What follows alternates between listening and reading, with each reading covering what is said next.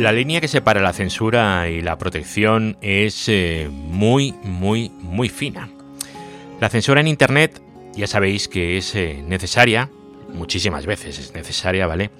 Pero es extremadamente difícil mantenerse dentro de lo que son esos márgenes de necesidad.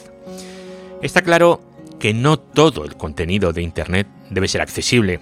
Hay que proteger a los usuarios, tanto a los que aparecen en Internet sin querer como a aquellos que tienen que leer ciertas cosas o ver ciertas cosas que no debieran, ¿vale? El problema es que las operadoras ya tienen esas herramientas para controlarlo y nosotros, como usuarios, lo único que podemos hacer es confiar en que estas operadoras van a utilizar esas herramientas únicamente para protegernos y que no van a ser utilizados para otros fines. Pero bueno, esto es un podcast técnico y ahora mismo a mí no me interesa hacer un alegato moral, ni filosófico, ni absolutamente nada de nada. Simplemente quiero explicaros en qué consiste y cómo evitar, en la medida de lo imposible, lo que es eh, la censura en Internet, el control de contenidos, bloqueos, en fin, todo ese tipo de cosas. Hola a todos, yo soy Eduardo, esto es eduardogollado.com y este es el capítulo número 240. Hoy vamos a empezar el año 2021 con un capítulo llamado Censura en Internet, qué es y cómo evitarlo. Así que vamos a ver si entre todos podemos sacar algo en claro de esto. Que, a ver, que quede claro, la censura en Internet no es que aquello de censurar los libros y quemarlos, ¿vale? No, no tiene nada que ver. Es un control sobre el contenido. Pero bueno, vamos a ver de qué va esto. Así que, si os queréis quedar conmigo un ratito, vamos para allá. Redes, hosting, tecnología, eduardocollado.com. ¿Qué es una red? Eso es eh, lo primero que tenemos que plantearnos, ¿vale? Una red, pues podemos definirlo como una estructura formada por dispositivos, enlaces y protocolos que transporta una información de un lado a otro. Es una red, ¿verdad? Sin más, no nos vamos a meter en, en más profundidades, simplemente eso. Dispositivos, enlaces y protocolos para transportar información. Vale. El contenido nos da exactamente igual. ¿Qué es lo que haya dentro de la información que transportamos? Nos da igual, porque no afecta en lo más mínimo a la red. A ver, no afecta más allá de seleccionar un protocolo u otro, dependiendo si queremos establecer sesión o no, qué tipo de contenido es, pero no el contenido en sí, sino el tipo de contenido, ¿vale? No es lo mismo un contenido a tiempo real que uno que no lo sea, en fin, no es lo mismo pero el tipo de contenido, el contenido en sí nos da exactamente igual. El que nos dé igual el contenido en sí es lo que se llama neutralidad de la red, que es poner a disposición del usuario una red para transportar información, sea la que sea, ¿vale? No va a modificarse el funcionamiento de la red dependiendo del contenido que haya. Esa es la neutralidad de la red, que se ha hablado muchísimo en estos últimos años. En muchas redes, sin embargo, se bloquea, se, filtra o incluso se degrada eh, estrangula, del inglés throttling, ¿vale? Determinado tráfico. Bloquear, filtrar y degradar es lo que se hace con, mucho contenido. Bloquear es eh, impedir que tú puedas acceder a ese contenido. Filtrar es que cuando tú buscas un contenido no aparezca por ningún lado. Y luego degradar consiste en que si tú vas a acceder a un determinado contenido, te degrado el servicio, el servicio funciona peor para que ese servicio te vaya peor y al final lo dejes por aburrimiento. Eso es otra forma de, actuar sobre, sobre esto, ¿vale? Hay redes en las que esto se hace y mucho alegato de neutralidad de la red y mucha historia, pero esto está a la orden del día. ¿Y esto que lo hacen? Pues operadoras, universidades, colegios, autoridades o padres, también padres, ¿vale? Los que tengáis hijos, seguro que tenéis algún sistema en casa para controlar el Internet de vuestros hijos, ¿verdad? Bueno, pues esto también es censura. Es exactamente lo mismo, ¿no? Lo que pasa es que aquí lo hacemos para proteger a los niños, pero claro, cuando lo hacen para protegernos a nosotros ya no nos gusta. Seguramente a los niños tampoco les gusta que les estemos bloqueando ciertas cosas, ¿verdad? Pues aquí funciona exactamente igual. Esto es lo que se llama la censura, ¿vale? La censura es eso, no es, eh, no es otra cosa. Así que no, no imaginéis nada muchísimo más sofisticado. Técnicas de bloqueo. Esto es eh, muy interesante. ¿Qué podemos hacer para bloquear el contenido? Pues tenemos varias formas de hacerlo, ¿vale? Eh, aquí, a ver, tengo una, dos, tres, seis, ocho. Ocho, os voy a contar ocho técnicas de, bloqueo, pues para bloquear, ¿vale? Bloqueo de IPs. Bueno, pues bloqueáis una dirección IP. Ya no se puede acceder a esa dirección IP. Pero si ese servicio cambiara de IP, ya podrías acceder de nuevo. Perfecto. El bloqueo de contenido. Se bloquean webs que contengan determinadas palabras.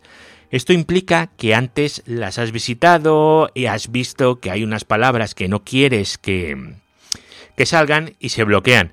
Esto lo hacen sistemas como OpenDNS o NextDNS o cosas así, ¿vale? No te van a resolver páginas que estén metidas dentro de una categoría porque el contenido que tienen es de un tipo o es de otro tipo. Y ese tipo pues es pues buscando palabras clave, etcétera, o porque alguien manualmente lo ha metido en una categoría. Filtrado de URLs, pues es básicamente lo mismo, solo que la cadena que buscas no la vas a buscar en la web o en el contenido que tiene, sino directamente en la URL. Por ejemplo, si filtráramos todo lo que tenga dos SOS seguidas, pues Google pues no nos lo mostraría. Bloqueo de DNS. Bloqueamos resoluciones de DNS.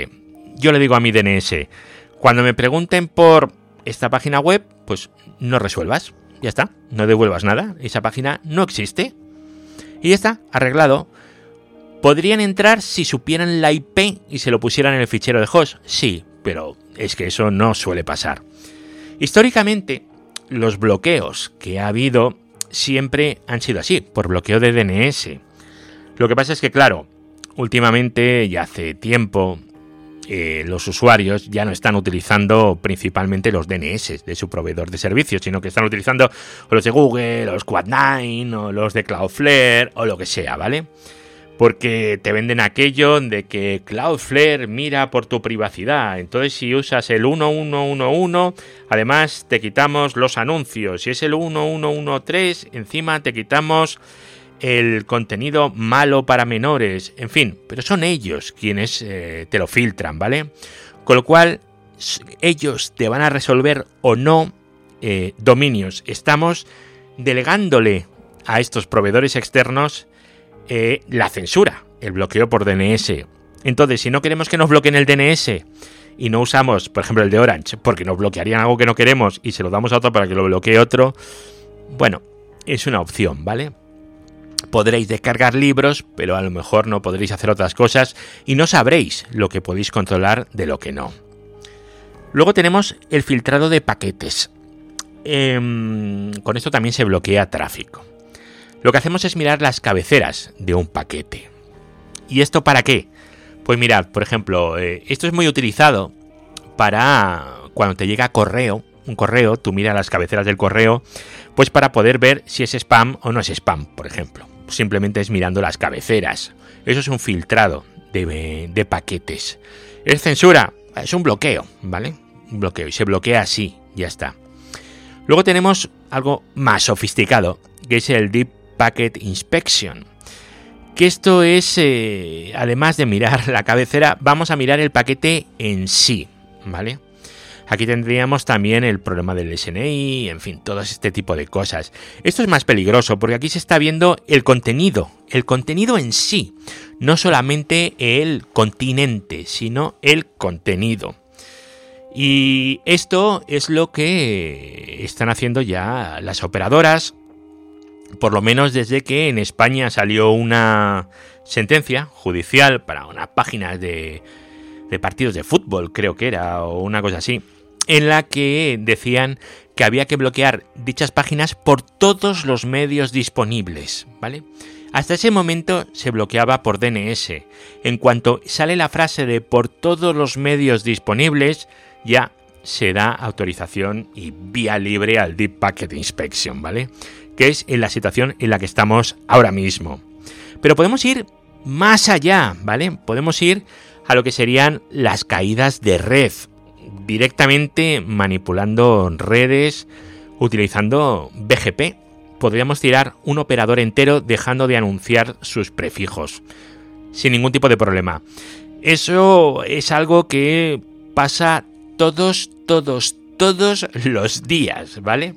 Ya sea por incidencias, porque pasa, o ya sea por algún tipo de bloqueo institucional o lo que sea. Acordaros eh, todas las caídas de red que hubo en los países árabes, eh, cuando lo de la primavera árabe y todo aquello, ¿verdad?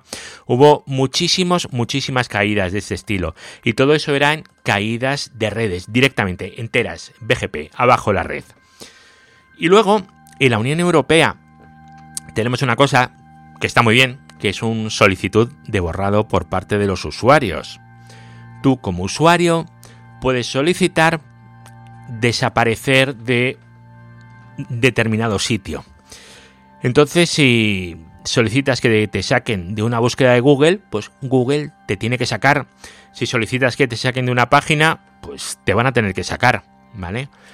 Eh, esto es así en la Unión Europea, ¿vale? Entonces Google te va a sacar cuando tú consultes desde la Unión Europea. Si tú consultas desde Estados Unidos o el Reino Unido ahora, pues no. Entonces saldrán tus resultados, ¿vale? Eso hay que tenerlo en cuenta. Que tú no lo veas no significa que no esté. Bueno, pues eh, cuando se quita un contenido por una solicitud de legal, puedes eh, devolver o un 404 si es un contenido final, una web, si es una búsqueda de Google, evidentemente no, no devuelves nada. Se suele devolver un 404, un error 404, pero supuestamente habría que devolver un error 451. Esto os lo cuento porque es un número muy gracioso. El 451 es uh, un libro que se llama Fahrenheit 451 de Brad Bradbury, Bradbury, Bradbury, oh, no me salía el nombre, en el cual, eh, bueno, que sepáis que a 451 grados Fahrenheit es la temperatura de ignición del papel. Es decir, el papel se quema a 451 grados Fahrenheit. Y en la novela, si no la habéis leído, leerla, pero vamos, creo que se puede decir que está protagonizada por, los bomberos, vamos a llamar, los bomberos, y son bomberos que no apagan incendios, sino que crean incendios, ¿vale? Queman libros. Bueno, pues por eso es el error 451, porque se ha eliminado un contenido. A ver, controlar eh, la censura. Yo lo llamo censura, pero podéis llamarlo bloqueos. Lo que pasa es que, claro, yo en censura meto todo lo que sería degradación, filtrado, bloqueo, en fin. Podéis llamarlo como queráis, ¿vale? Tenéis que tener cuidado con no confundir caídas de servicio con censura. Porque eso pasa mucho. Es, uy, se ha caído la página de tal. ¿Censura? A lo mejor no. A ver, Mm, vamos a ver. Y luego censura, eh, a lo mejor está bien hecha, ¿eh? Ojo, que no es mala toda, ¿eh? A ver, em, tenéis que tener en cuenta eh, que mm, para que haya una censura, para que podáis controlar que ha habido una censura, tenéis que comprobar que el servicio no funciona. Y si el servicio no te funciona a ti desde una red, pero sí funciona a otro desde otra red distinta, es posible que la haya. Es posible, ¿vale?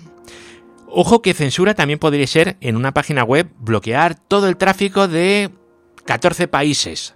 Eso también es censura, ¿vale? Censura no es que la haya hecho un gobierno, ¿vale? Es un bloqueo, que nadie, insisto mucho en esto, porque es que esto de censura y tal lleva mucho a, a pensamientos extraños, ¿vale? Bueno, pues tenéis que tener en cuenta de no confundir caídas de servicio con censura. ¿Cómo podéis eh, saberlo? Bueno, pues viendo desde varias redes o incluso hay servicios, ¿vale? Hay un servicio que son webs, ¿vale? NetBlocks, por ejemplo, es, eh, es muy buena. Yo, por ejemplo, lo sigo en Twitter y está muy bien porque te dan unas visualizaciones muy chulas. Te ponen una red, lo que ha caído el tráfico de ese sistema autónomo y te ponen a la hora a la que ha caído y cuándo ha habido un evento que puede ser el que lo haya disparado. Por ejemplo, eh, ha caído el tráfico aquí y ha habido unas protestas aquí, o aquí se ha asesinado una persona y aquí ha caído el tráfico. Bueno, pues eso es, interesante verlo. Eso suele pasar en países eh, tipo Arabia Saudí, países africanos, países, mm, bueno, que vamos a decir de dudosa reputación, ¿vale? Ahí sí que estaríamos hablando de una caída de red utilizando BGP, dejas de anunciar el prefijo, y bueno, eh, pues realizada pues por un poder fáctico, vamos a llamar, ¿vale? Alguien ha ordenado que esa red caiga. Bueno, pues eso puede pasar. Luego también tenemos que fijarnos cuando estemos eh, navegando y veamos que una web es extraña. Por ejemplo, entramos en una página web y de repente nos sale el logo de la Guardia Civil. Bueno, y te pone página bloqueada. Pues está bastante claro. ¿Por qué, no? Sí, ¿no? Vale. Luego podemos tener otras que nos dice esto está bloqueado por la autoridad competente, así, sin logo, nadie lo firma, todo anónimo y con un certificado de alot. Bueno, pues eso ha sido la operadora que lo ha bloqueado, pues porque en principio no sabemos por qué, ¿vale?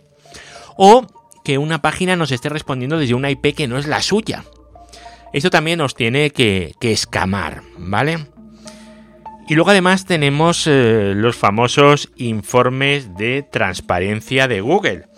Que bueno, están bastante bien, nos van diciendo que han filtrado, que no han filtrado y bueno, está bastante curioso. Mira, tengo por aquí eh, el informe de transparencia del año pasado de, Google.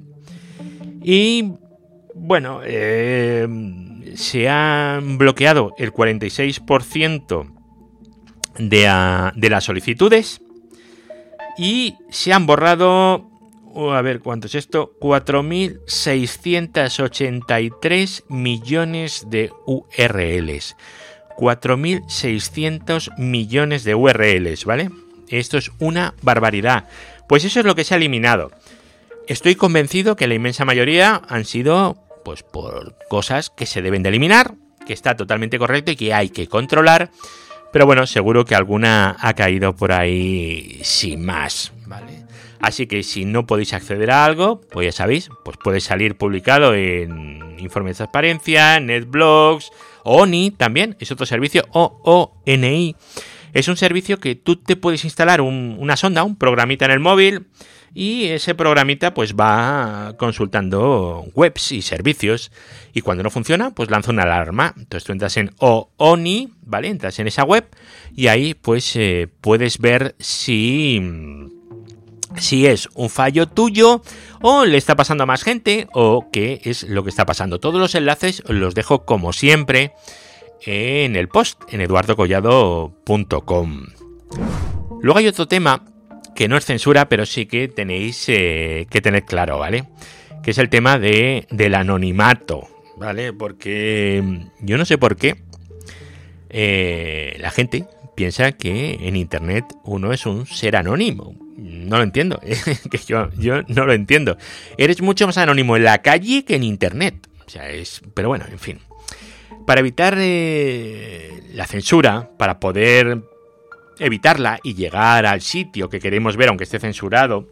En inglés utilizan la palabra circunvalar, que quizás sea más aceptable, ¿vale? Que no evitar. Circunvalar, vale, circunvalar la censura.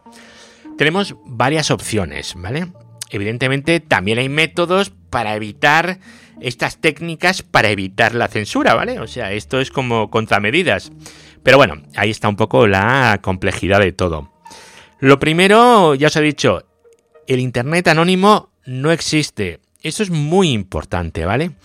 Porque si vosotros eh, en una web bloqueada por, por, eh, pues por los jueces o lo que sea, en Estados Unidos y sois eh, residentes allí, si hacéis esto es delito, ¿vale?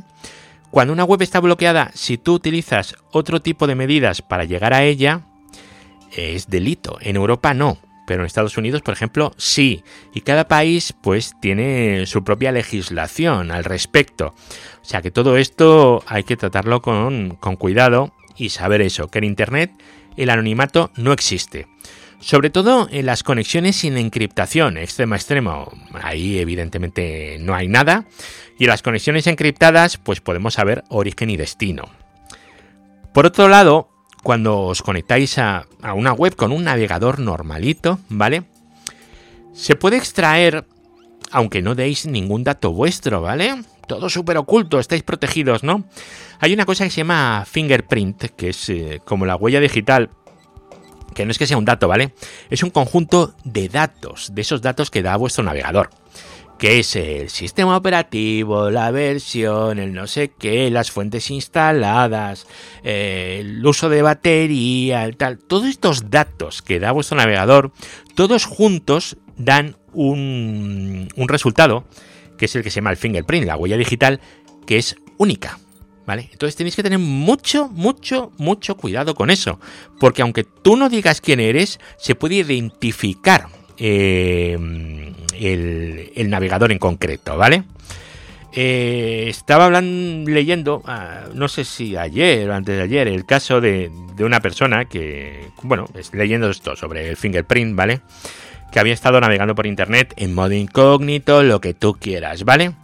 Y había estado viendo, pues no sé qué era, una chorrada, ¿vale? Pues pon botas de montaña, ¿vale? Y luego llegó otra persona de la misma casa, se puso a navegar por el ordenador y los anuncios que le salían eran de botas de montaña, ¿vale? Es porque el fingerprint, eh, pues ahí se quedó y fueron capaces de detectar que el navegador era el mismo. Así que ni modo incógnito ni nada de eso.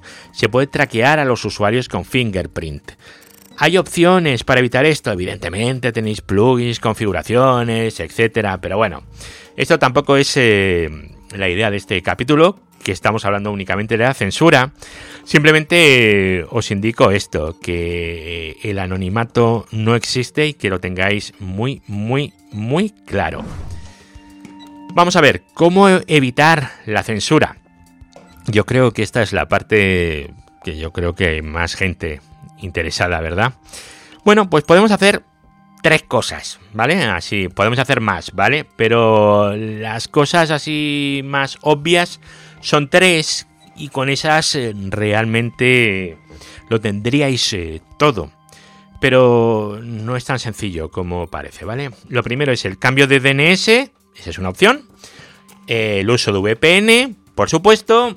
Y luego tenéis Tor, ¿vale? Para los amantes de Tor, tenéis Tor, que también es otra opción, ¿vale?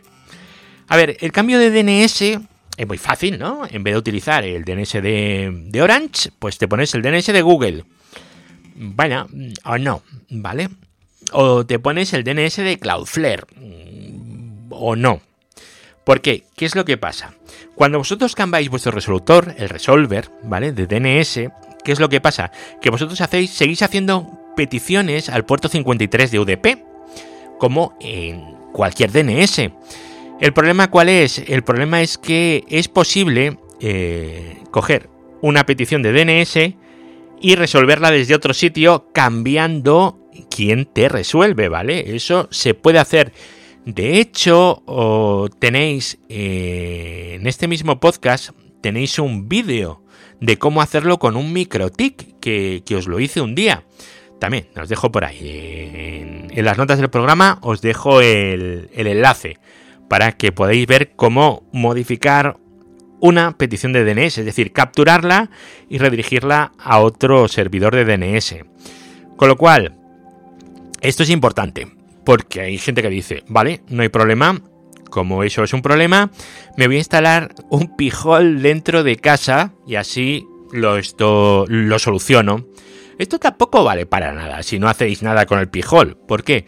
Porque el pijol se va a conectar hacia afuera. Entonces tú te conectas al pijol, el pijol, como no sabe la respuesta, lo pregunta al resolver y luego te lo devuelve a ti. Se lo has preguntado tú al resolver, lo único que en vez de hacerlo directamente lo has hecho a través de un pijol. Eso no vale absolutamente para nada, ¿vale? A no ser que establezcas una conexión extremo a extremo asegurada entre tu PC o tu pijol o lo que sea y lo, y lo puedas hacer. De hecho, hoy ha publicado una entrada David 8 bits, ¿vale? Sobre cómo configurar el, el pijol con con ¿cómo se dice? con con con HT, con DNS sobre HTTPS. Estoy buscando aquí la web, mirad, si vais a 8 bits hacen un byte.com y aquí ha puesto una entrada que es configurar DNS por HTTPS en Pijol. Está súper bien. Pues eh, os voy a dejar también en las notas del programa el enlace este y así pues podéis vosotros también ponerlo si es que utilizáis un, un pijol y estáis utilizando un pijol en casa. De esa forma, ¿qué pasa? Pues si utilizáis DNS sobre HTTPS, estáis estableciendo una conexión directa contra el DNS. Evidentemente ya sabéis que el primer paquete, pues vais a ver el TLS y dentro del TLS vais a ver a quién os estáis conectando. Pero bueno, es que no hay, no hay más tuti ahí, ¿vale? Os vais a conectar y ya está. Aunque bueno, en este caso no, en este caso no porque va directamente contra el host. Entonces os va a responder el host entero y no vais a tener ese problema, es cierto. Pero bueno, es una opción. Luego la otra opción que tenéis sería DNS sobre TLS, que también está bien. Es una conexión extremo extremo, está muy bien, todo encriptado. Pero es que esto es eh, muy fácilmente bloqueable, ¿vale? Se puede bloquear con cualquier firewall. O sea, no, no necesitáis nada, nada, nada mm, importante con ello. Y luego, ¿qué tenéis que saber? Pues que estos DNS que utilicéis, tenéis que tener una confianza absoluta en ellos, ¿vale? Pero total, total. Em, hay mucha gente que utiliza eh, servicios de Google o de Cloudflare, por ejemplo. ¿Vosotros creéis que, en Google no se filtra nada? Bueno, según su informe de transparencia, sí. Bueno, pues todo es ver qué DNS queréis utilizar. ¿vale? Es muy importante que sepáis seleccionar muy bien vuestro proveedor de DNS y es muy importante que no hagáis peticiones al puerto 53 de UDP, que utilicéis eh, DNS sobre TLS o incluso mejor DNS sobre HTTPS. Creo que a día de hoy es eh, la única opción que hay medio factible. Y ahora llegamos a otro tema que es la segunda opción para saltarnos eh, la censura. Lo primero sería el cambio de DNS, ya hemos hablado un poquito de ello. Y ahora tenemos el tema de la VPN. Bueno, esto es, yo creo que es eh, lo más importante, porque si tenéis una, una buena VPN, podéis meter por ahí el tráfico de DNS, aunque vaya por el puerto 53 de UDP, si usáis los DNS de vuestra VPN. ¿Por qué? Porque eh, ya el tráfico lo vais a encriptar metiéndolo por dentro de la VPN, con lo cual yo creo que es la pata principal. Pero claro, eh, qué VPN vais a usar, ¿no? Hace poco Google ha ofrecido, da un servicio de VPN en Estados Unidos. Bueno, eh, no, yo, yo no usaría eso nunca, ¿vale? No, ni de broma. Tiene que ser un sitio donde tú lo controles o al menos donde tú tengas una confianza absoluta. Yo, mis VPNs, pues las tengo todas en Neodigit, evidentemente. ¿Por qué? Pues porque es un sitio en el que yo confío y que yo controlo. O sea, eh, realmente eh, varias de las VPNs que utilizo las he configurado yo, a mano, ¿vale? En mi servidor, con lo cual yo sé qué es lo que hay ahí. Y yo sé cuál es la conectividad que tengo. Yo sé que no tengo a nadie que me va a filtrar el tráfico. Pues este mismo conocimiento es muy difícil que lo tengáis de cualquier proveedor de VPN pero intentar averiguar todo, todo, todo lo que podáis. Y nunca jamás utilizar una VPN gratuita. Nunca jamás, ¿vale? Nunca. Es que eh, ahí lo único que hacéis es regalarle los datos a, a, otro, porque, claro, a ver si creéis que os van a dar un servicio gratuito a cambio de nada. Eso no, lo siento, pero no existe. Vale, ¿y la VPN para qué sirve? ¿Qué finalidad tiene la VPN? Pues veréis, la VPN lo único que hace es cambiar cuál es eh, tu punto de exposición. Vamos a llamarlo así, ¿vale?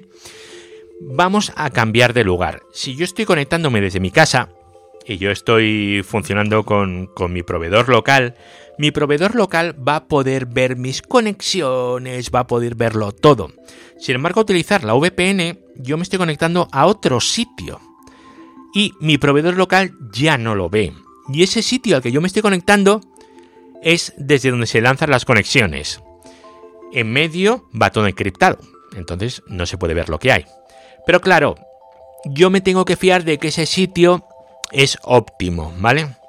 Por ejemplo, toda esta gente que se pone en casa un Glinet, algo así, ¿vale? Y dice, venga, pues no voy a navegar desde el móvil, eh, voy a navegar desde casa.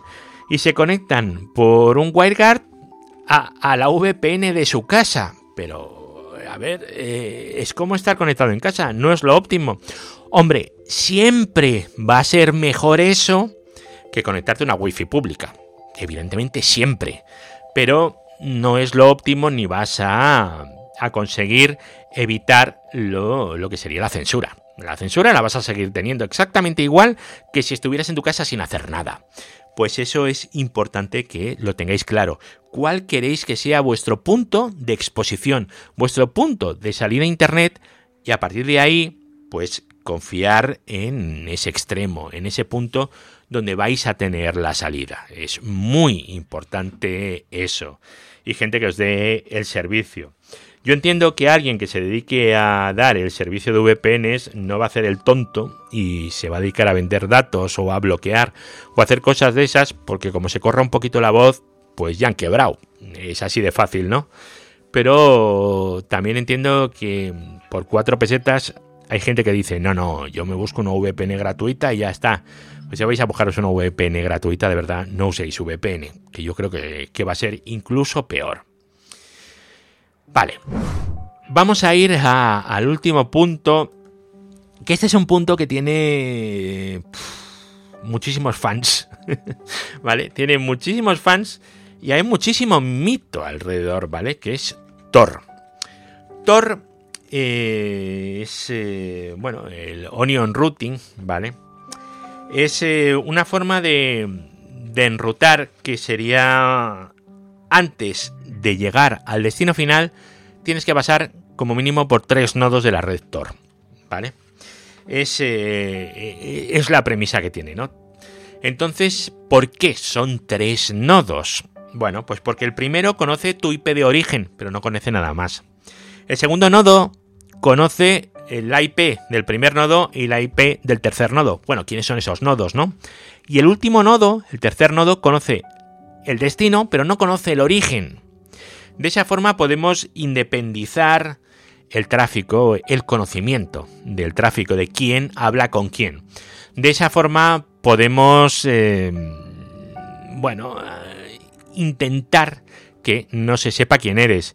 Pero acordaros lo que os he dicho antes, en Internet no existe el anonimato, ¿vale? No existe. Siempre va a haber formas de saber quién eres. Siempre por mucho navegador Tor que utilices, siempre, siempre va a haber formas de averiguar quién eres, siempre. Bueno, eh, una de las tres, si hubiera que elegir, yo me quedaría con la parte de VPN. Tor, el problema que hay es que es una, es una red que está, bueno, eh, cada uno gestiona su propio nodo. Entonces tú tienes que confiar en los demás. Tienes que confiar siempre en los demás. Entonces, pues, claro, mm, tú sabes que no pueden verlo todo, porque no pueden verlo todo. Tú sabes que para pasar de un lado al otro, bueno, pues hay, un, hay unos cifrados y tal. O sea, está, está bastante bien, ¿no? Del, del nodo 1 puedes ir al 2, pero no puedes ir a otro. Pero bueno, oye, ahí, ahí está. De hecho, había noticias que decían que había bastantes nodos de Tor comprometidos. Bueno, eh, yo no sé si el esfuerzo de obtener ahí información compensa. Pero bueno, recordar que Tor eh, lo que ofrece es una ofuscación, porque lo que hacen es ofuscar tu tráfico, ¿vale? Cooperativa. Es decir, tú un trocito, otro, otro trocito, yo otro trocito, y luego tengo la gracia de los tres. Eh, de los tres saltitos intermedios. Que eso es muy, muy, muy, muy importante. Por lo menos a mí me parece sumamente importante. Redes, hosting, tecnología, eduardocollado.com. Bueno amigos, pues hasta aquí el capítulo de hoy, el primer capítulo de este 2021 que lo estoy haciendo mientras está cayendo la super nevada del año o del siglo, no lo sé. Estoy viendo aquí nevar como nunca por la ventana y la verdad es que el paisaje es muy bonito. Pues nada, ya sabéis, eh, hay un grupo de Telegram, lo tenéis en eduardogollado.com, ahí tenéis los enlaces a todo. Y nos seguimos escuchando por aquí. Vamos a ver qué tal se nos da el año. Y bueno, si podéis proteger vuestra privacidad al máximo, porque las cosas yo creo que se están complicando y van a ir cada vez a peor. Así que nada, nos escuchamos en el próximo. Hasta luego, chao.